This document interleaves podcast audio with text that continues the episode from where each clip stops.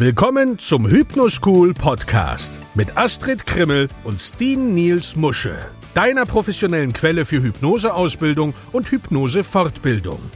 Hier sind deine Gastgeber Astrid Krimmel und Steen Niels Musche. Moin und willkommen zurück zum Hypnoschool Podcast. Wir haben ja heute keine Zeit und deswegen wollen wir gleich mal anfangen. Astrid, worüber sprechen wir denn heute? Also, ich möchte heute mit dir Verbrechensbekämpfung mit Hypnose sprechen. Also über dieses Thema, denn ich weiß ja, dass du vor Jahren mal eine Ausbildung in forensischer Hypnose gemacht hast. Stimmt, habe ich mal gemacht, war aber auch eher zum Spaß, denn in Deutschland werden wir es wohl so schnell nicht erleben, dass wir als Hypnosetherapeuten, als Hypnotiseure einen Anruf von der Polizei oder der Staatsanwaltschaft bekommen, um Zeugen zu helfen, sich an Vorgänge, wie auch immer geartet, zu erinnern. Da gebe ich dir sicherlich recht, aber dennoch bin ich natürlich neugierig. Kann Hypnose denn helfen, Verbrecher zu fangen? Denn wir haben es ja schon ab und zu mal im Fernsehen gesehen. Ein Verbrechen wurde begangen und die Polizei, die steckt so in der Sackgasse drinne und in ihrer Verzweiflung, weil sie gar nicht anders wissen, wie kommen sie denn daran, heuern sie einen Hypnotiseur an, um das Gedächtnis eines Zeugen, ja, wachzurütteln, aufzurütteln. Und Nachdem der Zeuge auf eine schwingende Taschenuhr gestarrt hat, so zeigen sie es zumindest immer im Fernsehen, erinnert er sich plötzlich an verdrängte oder vergessene Details und der Fall ist gelöst. Aber kommt es wirklich so weit? Nun, manchmal. Aha. Technisch gesehen wird Hypnose eingesetzt, um Informationen zu erhalten, die dann durch konkrete Beweise verifiziert werden können. Ein Beispiel. Ein Zeuge erinnert sich, dass er einen Mann gesehen hat, der einen Passanten, ich sag jetzt mal, niedergestochen hat und kann sich aber aufgrund des Schocks an nichts anderes erinnern. Wenn er aber hypnotisiert ist, erinnert er sich daran, dass der Angreifer etwas, das wie ein vielleicht Fleischermesser aussah, in ein nahegelegenes Abwassergitter fallen ließ. Und bei der Durchsuchung des Abwasserkanals wird ein Fleischermesser mit dem Fingerabdruck, mit dem Handabdruck des Angreifers gefunden. So oder so ähnlich soll es ja sein. Mhm. Und es ist dabei wichtig anzumerken, dass die hypnotische Informationsbeschaffung in vielen Ländern und auch zum Beispiel in den USA und Kanada, sogar in den verschiedenen Gerichtsbarkeiten der Länder, also in den Gerichtsbarkeiten innerhalb eines Landes, nicht immer überall als gültig anerkannt wird. Ja, also je nach Bundesstaat in den USA oder je nach Territorium in Kanada, da ist es halt sehr populär durchaus, gibt es aber solche und solche, wo es zugelassen ist oder eben auch nicht zugelassen ist. Und man muss halt auch sagen, es gab auch schon gut gemeinte Missbräuche von Hypnose in der forensischen Arbeit und es gibt zahlreiche Methoden, die forensische Hypnotiseure anwenden können, um vergessene oder auch verdrängte Informationen zu finden. Aber die Methoden sind nicht alle gleich effektiv. Ja, das Hauptproblem bei der hypnotischen Arbeit mit Zeugen ist die sogenannte Paramnesie, also das Syndrom der falschen Erinnerung oder FMS oder auch False Memory Effekt genannt. Obwohl in der Öffentlichkeit die Meinung vorherrscht, dass die Menschen während der Hypnose immer die Wahrheit sagen und sich immer mit hundertprozentiger Genauigkeit an Ereignisse erinnern, ist das Gegenteil der Fall. Also Menschen lügen gerne, wenn sie in hypnotischer Trance sind. Sie fantasieren oder kreieren spontan irgendwelche Erinnerungen, die sie dann sogar selbst für wahr halten.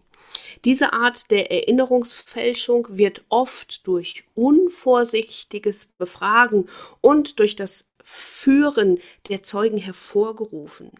Wenn jemand in Trance, in Hypnose gefragt wird, ob der Verdächtige eine Waffe hatte, dann kann es gut sein, dass er das bejaht und dann sogar selbst glaubt, dass es wahr ist, nur weil es ihm im Grunde genommen ja suggeriert wurde. Das liegt daran, dass Hypnose mit der Vorstellungskraft arbeitet. Und das Gehirn kann nicht zwischen einer realen und einer lebhaft vorgestellten Erinnerung unterscheiden. Mhm. Und dazu mal ein kleines, schönes, praktisches Beispiel. Vor ein paar Jahren habe ich mal einen Vortrag von einer Gruppe von Therapeuten gehalten. Und während des Vortrags habe ich einen Freiwilligen gebeten, mal nach vorne zu kommen und sich mal für ein kurzes Gespräch zu setzen. Und es war keine hypnotische Induktion im Spiel und Hypnose wurde nicht mal erwähnt. Aber das Ergebnis hat alle im Raum verblüfft. Mein Freiwilliger war ein Polizeibeamter aus Mecklenburg-Vorpommern. Wir unterhielten uns kurz über die Sommerferien und es stellte sich heraus, dass er und seine Familie an der mecklenburgischen Seenplatte Urlaub machten. Und ich habe ihm dann einfach ein paar Fragen dazu gestellt und wies ihn dann an, die Augen zu schließen, um sich zu erinnern. Ich erwähnte, wie dunkel der Himmel abseits des Stadtlichts wurde und er stimmte mir zu. Ich fragte ihn, ob ihm aufgefallen sei, dass einige Sterne sehr hell waren. Und er sagte, ja, da seien einige gewesen, die besonders hell waren. Dann habe ich ihn weiter gefragt, ob ihm denn aufgefallen ist, dass ein Stern besonders hell sei. Er hielt kurz inne und sagte, dass er sich jetzt daran erinnere, dass einer der Sterne tatsächlich extrem hell war.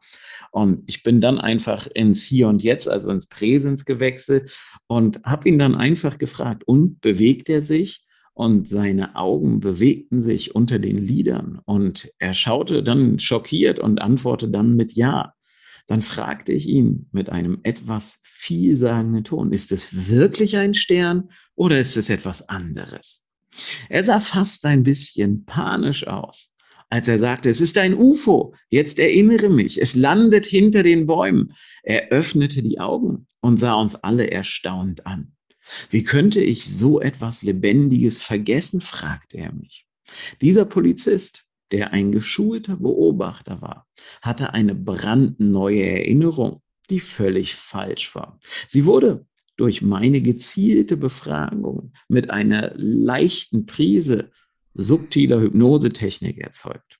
In nur wenigen Minuten hatten er und ich eine Erinnerung an eine UFO-Begegnung geschaffen, die ihn für, das Rest, oder für den Rest seines Lebens begleiten sollte. Die Erinnerung würde sogar oder ist sogar so stark, dass sie machen wir ja in Deutschland nicht, aber anderswo wird es ja durchaus gemacht, den klassischen Lügendetektor-Test bestehen würde. In diesem Beispiel gab es keine formale Hypnose-Einleitung, aber das Gespräch selbst hat schon die falsche Erinnerung erzeugt. Ja, spannend. Ne? Und da Hypnose ein Verstärker menschlicher Erfahrungen ist, wird alles, was in einer ich sag mal, in einer formellen hypnotischen Trance geschieht, sogar noch stärker sein. Und genau da liegt das Problem mit der traditionellen ähm, forensischen Hypnosetechnik, bei denen selbst die harmloseste Frage tatsächlich eine Erinnerung herstellen oder die Bearbeitung verändern kann. Und das ist die Methode, die die meisten Hypnotiseure verwenden, wenn die Polizei sie bittet, sie zu unterstützen. Sie versetzen die Probanden in eine Situation zurück, in der sie sich befanden.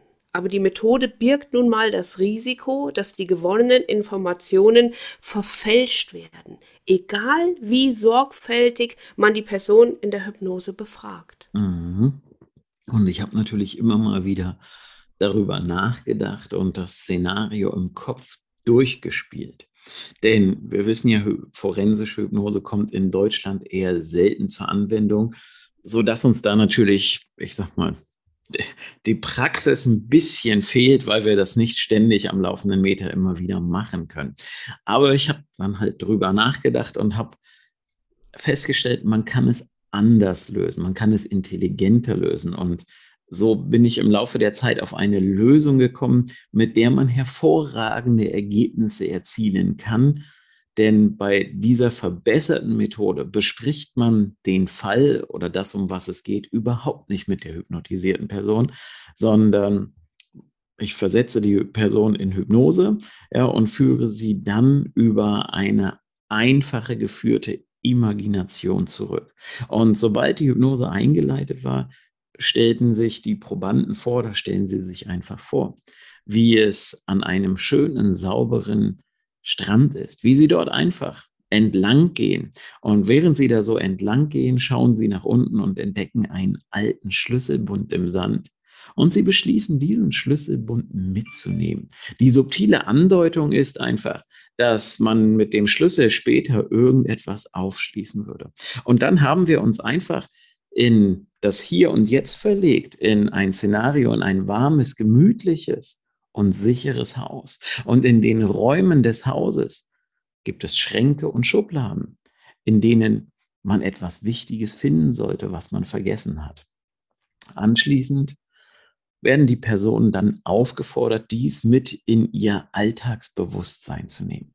Und dann passiert etwas Interessantes, denn dann kann man die Menschen erneut befragen und häufig kommen dann neue Erkenntnisse, neues Material zum Vorschein, das niemand vermutet hat. Das liegt daran, dass die Methode so konzipiert ist, dass sie metaphorisch funktioniert und keine Paramnesie, sondern eine Hypermnesie, also eine verstärkte Erinnerung erzeugt. Ein weiterer Vorteil bei dieser Vorgehensweise, bei dieser Methode ist, dass der Hypnotiseur oder die Hypnotiseurin bezeugen kann, dass er oder sie zu keinem Zeitpunkt mit dem Probanden oder dem Zeugen oder dem Hypnotisierten ja, über Details des Falls gesprochen hat.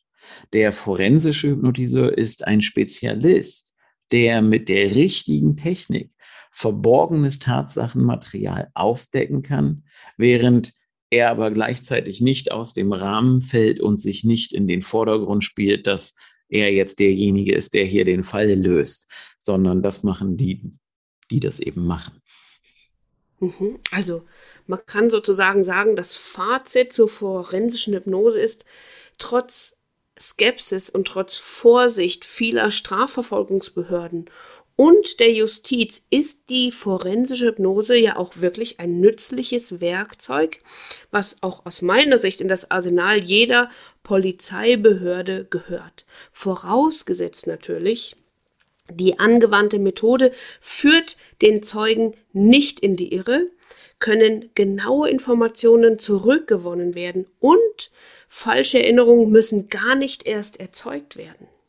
Genau so ist es. Ich bin halt mal gespannt, ob das Thema in Deutschland irgendwann mal, ich hätte jetzt fast gesagt, auf den Tisch kommt äh, oder mehr auf den Tisch kommt, wo man einfach mal Dinge äh, damit hervorrufen kann. Weil hier und da, glaube ich, könnte das in vielen Fällen sehr, sehr nützlich sein.